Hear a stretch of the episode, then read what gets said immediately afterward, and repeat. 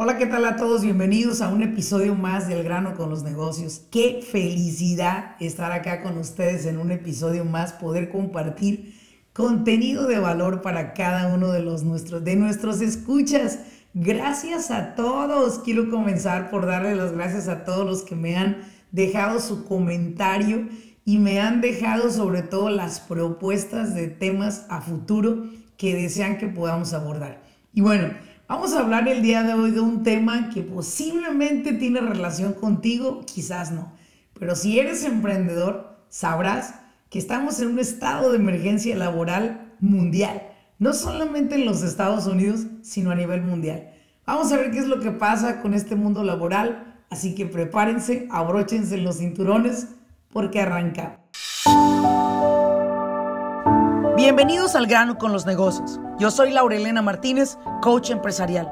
Este espacio es para aquellos dueños de negocio que están buscando la manera de acelerar sus propios resultados. Desean aprender cómo tomar decisiones asertivas y con ello crear una mentalidad que apoye el desarrollo de sus negocios en el mundo moderno. Sin más ni más, arranquemos con nuestro siguiente episodio.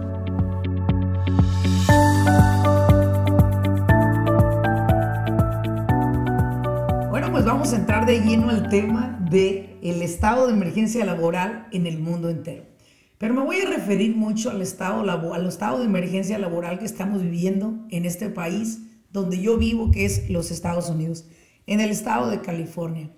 Y mira, te voy a explicar algo que está sucediendo. Después de que pasó todo esto de la pandemia y que hubo un alto índice de despidos en los cuales muchísimas personas acudieron a solicitar el famoso desempleo o inclusive la ayuda pública para poder sostener sus gastos fijos, sus responsabilidades y sobre todo poder sobrevivir durante ese espantoso evento al cual se, se, nos enfrentó por lo que tú quieras, ¿sí? No voy a entrar en cuestión ni temas de política, pero lo que sí quiero hablar contigo es lo que está sucediéndome a mí a mis clientes dueños de negocio y lo que está sucediendo en sí en los departamentos laborales a nivel nacional en este país, los Estados Unidos.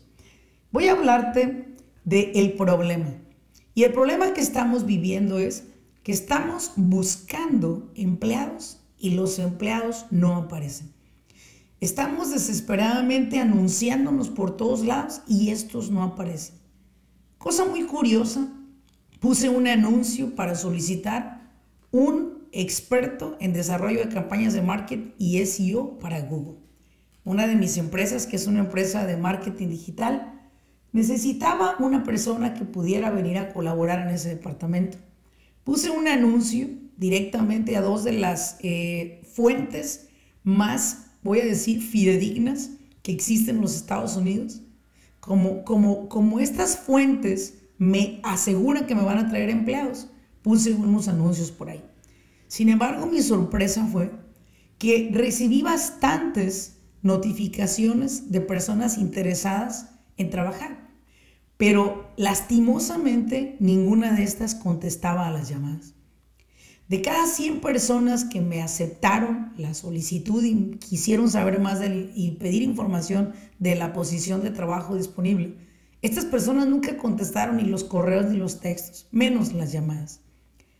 No solamente soy yo en mi empresa quien está enfrentando esta situación.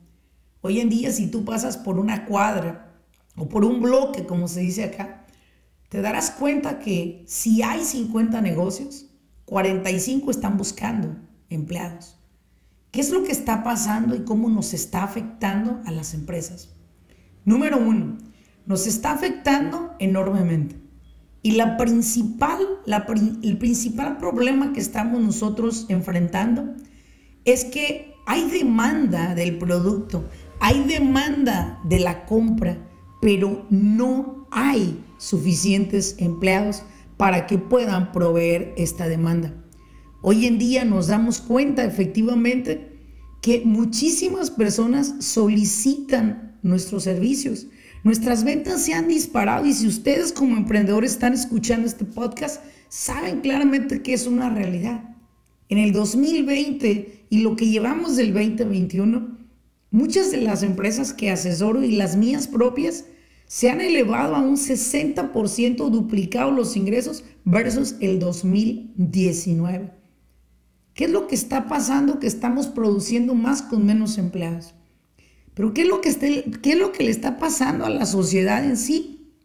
Cuando hoy en día los que deberían de estar laborando, trabajando para seguir desarrollando sus habilidades, sus capacidades, triste y lastimosamente, estos se encuentran sentados, muchos de ellos, como digo yo vulgarmente, a dos nalgas en sus hogares, recibiendo un cheque que se les promete como un cheque que incentiva a las personas para que se sigan quedando en sus hogares sin absolutamente mover un dedo y recibir una compensación por seguirte bloqueando mentalmente.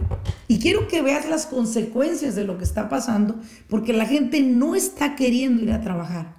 Muchos están inventando, bueno, es que puedo cuidar de mis hijos. Es muy válida, es muy válida esta, esta, esta situación que me compartes. Es muy válida que quieras cuidar de ellos, pero ¿qué está pasando con tus habilidades? ¿Qué está pasando con tus capacidades? Una capacidad no utilizada es como un agua estancada. El agua es agua y puede dar vida, pero estancada solo da animales, solo se seca, solo se apesta. Y lo que estamos viviendo en cuestión de este estado de emergencia laboral nos tiene que despertar a todos los emprendedores que hoy sí gozamos de tener empleados comprometidos. Y para poder nosotros confrontar este estado de emergencia laboral, hay unos puntos que yo te quiero dar y te quiero compartir porque creo que a mí y a mi equipo de trabajo y a mis clientes nos han venido funcionando. ¿Qué hacer si no encontramos personal para llenar esas posiciones que tenemos abiertas? ¿Qué hacer si en lugar de tener 15 que necesita mi empresa para operar, solamente tengo 9? ¿Qué es lo que voy a hacer? Te voy a compartir tres tips, tres tips te voy a compartir en los cuales tú vas a aprender cómo poder hacer que tu empresa opere con menos personal, factures más plata y sobre todo, fíjate muy bien, sobre todo, retengas a un nivel superior el personal que tienes. Ahí te va. El primero, primero que nada, te tienes que convertir en un jefe irresistible. Cuando yo hablo de un jefe irresistible, hablo de que nosotros logremos inspirar a nuestros equipos de trabajo. Tenemos que dejar de pensar en ese jefe enojón, en ese jefe exigente, en ese jefe que pone sujeta su cara y que inclusive llega a ser un poco ofensivo con los empleados al momento de exigir mucho más esfuerzo del que ya le ponen al trabajo. Necesitamos comenzar a ser esos jefes cool, esos jefes que utilizamos el amor pero también el rigor, que utilizamos el cariño pero que también exigimos. Ser un jefe irresistible es ser ese jefe que nuestros empleados ven que se está preparando, que está leyendo, que está estudiando, que se está educando, porque al empleado le gusta saberse y sentirse seguro. Quiere saber que está avanzando de la mano de un visionario, una persona que sabe a dónde va. No sabe cómo chingados va a llegar, ¿verdad? Pero sabe a dónde va. Y creo que esa es una de mis claves principales al momento de entrenar hoy en día y sacar de esa mentalidad de empleado a un gran empresario, a un gran visionario. Primero, conviértete en un jefe irresistible. Haz que los demás quieran ser parte de tu negocio, quieran trabajar y colaborar contigo. Amen lo que están haciendo en pro de una visión más grande que la que ellos solos pudieran llegar a crear. Número dos, fíjate el número dos, es algo muy, muy importante. Ahí te va. Necesitamos crear una cultura en nuestra empresa. Se ha hablado de ese tema y de repente puede ser como muy cliché, ¿no? El hecho de que, bueno, sí, en tu negocio, ¿cuál es el tipo de cultura que tienes? Y bueno, pues a mí me ha pasado asistir a algunos eventos eh, el día de hoy con grandes CEOs de unas empresas que, wow, una inspiración total. Y algo que les escucho mucho la palabra, oh, nosotros hemos trabajado por 5, 7, 10 años en crear una cultura en nuestra empresa. Y de repente me quedaba pensando así como que, ok, bien, yo creo tener una cultura, pero me interesaría saber cuál es el significado de cultura que estas empresas que ya facturan 100, 50 millones de dólares, 70 millones de dólares están haciendo. ¿Cuál es la cultura que ellos están creando?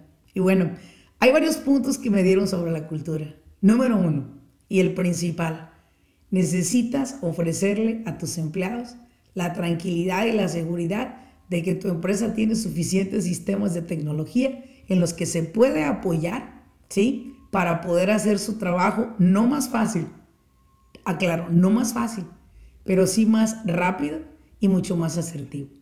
A la gente le gusta ser parte de empresas que cuenten con la mayor tecnología.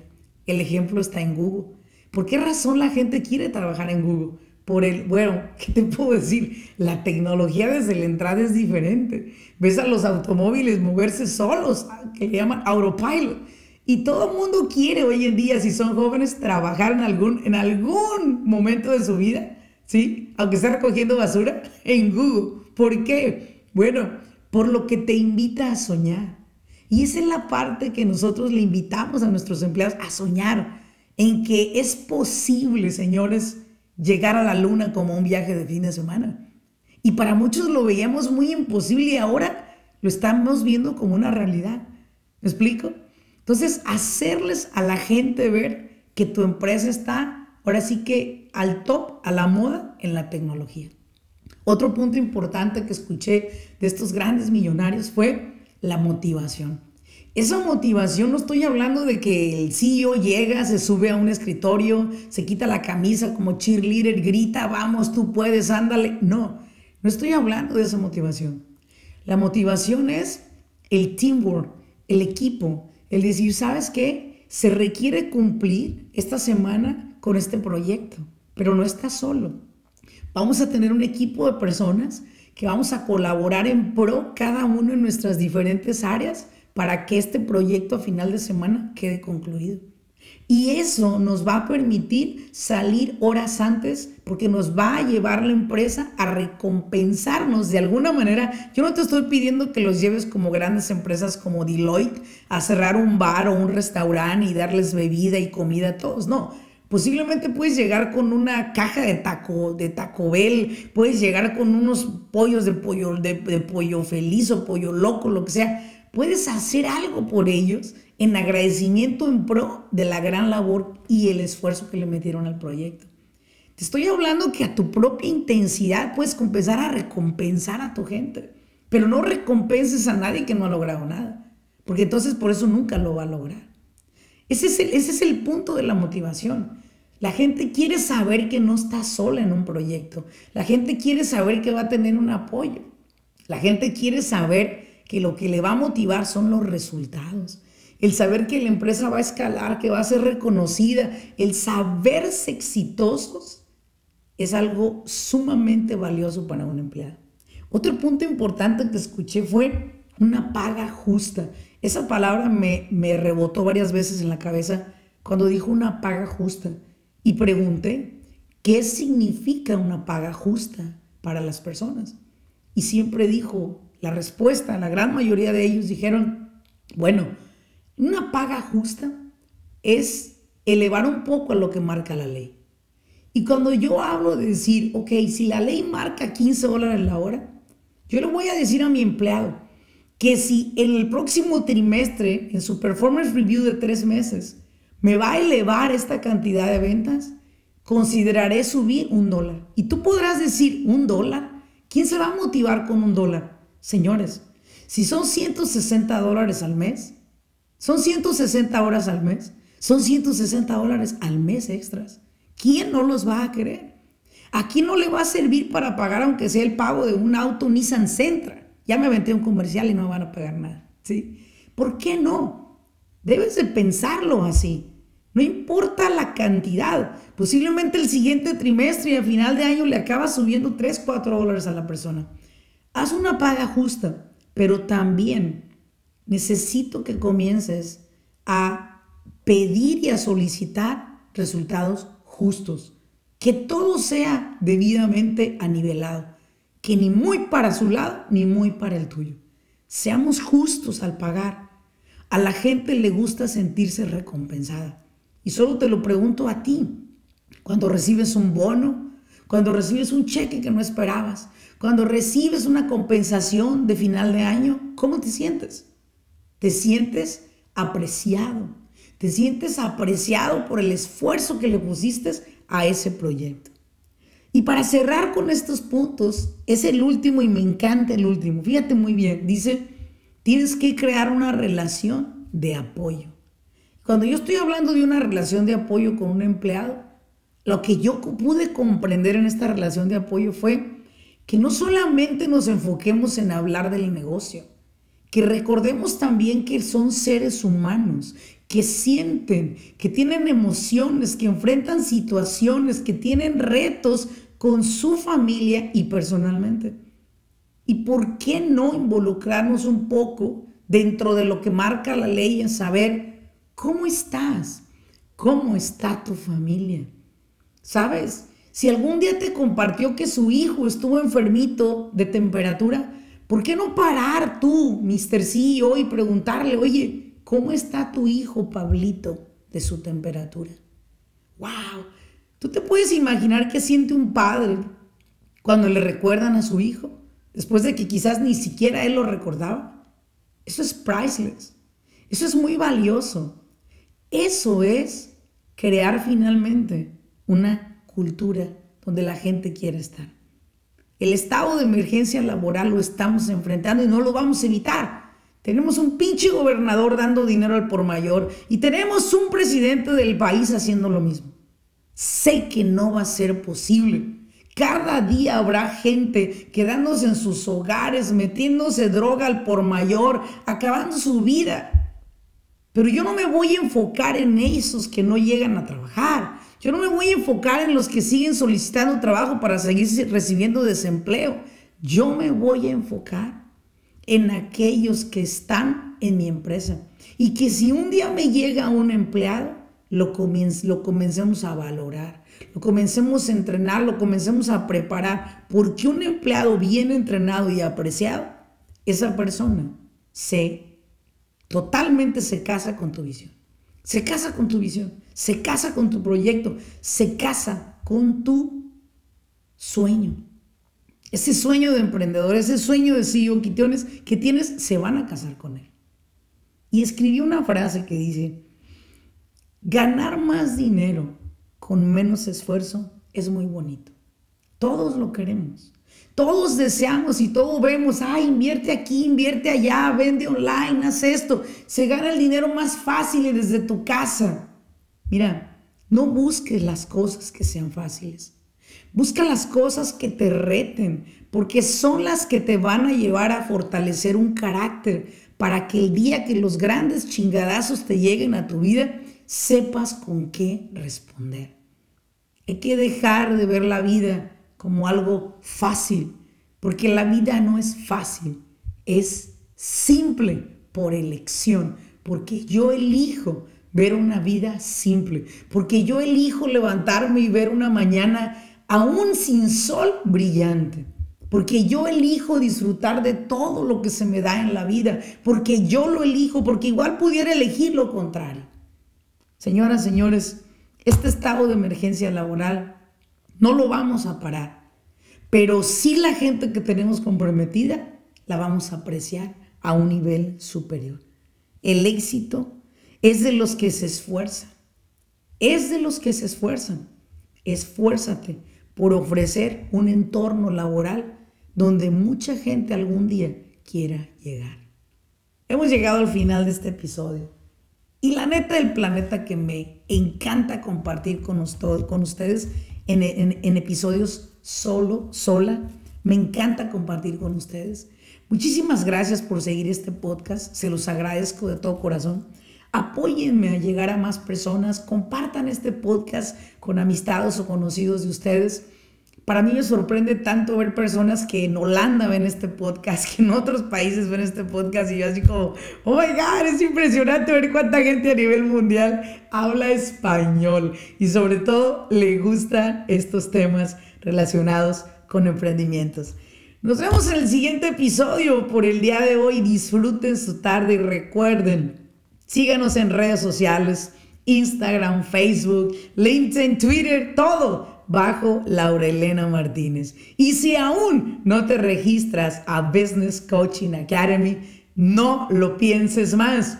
Business Coaching Academy es una plataforma de entrenamientos en el cual estamos preparando los CEOs de la siguiente generación.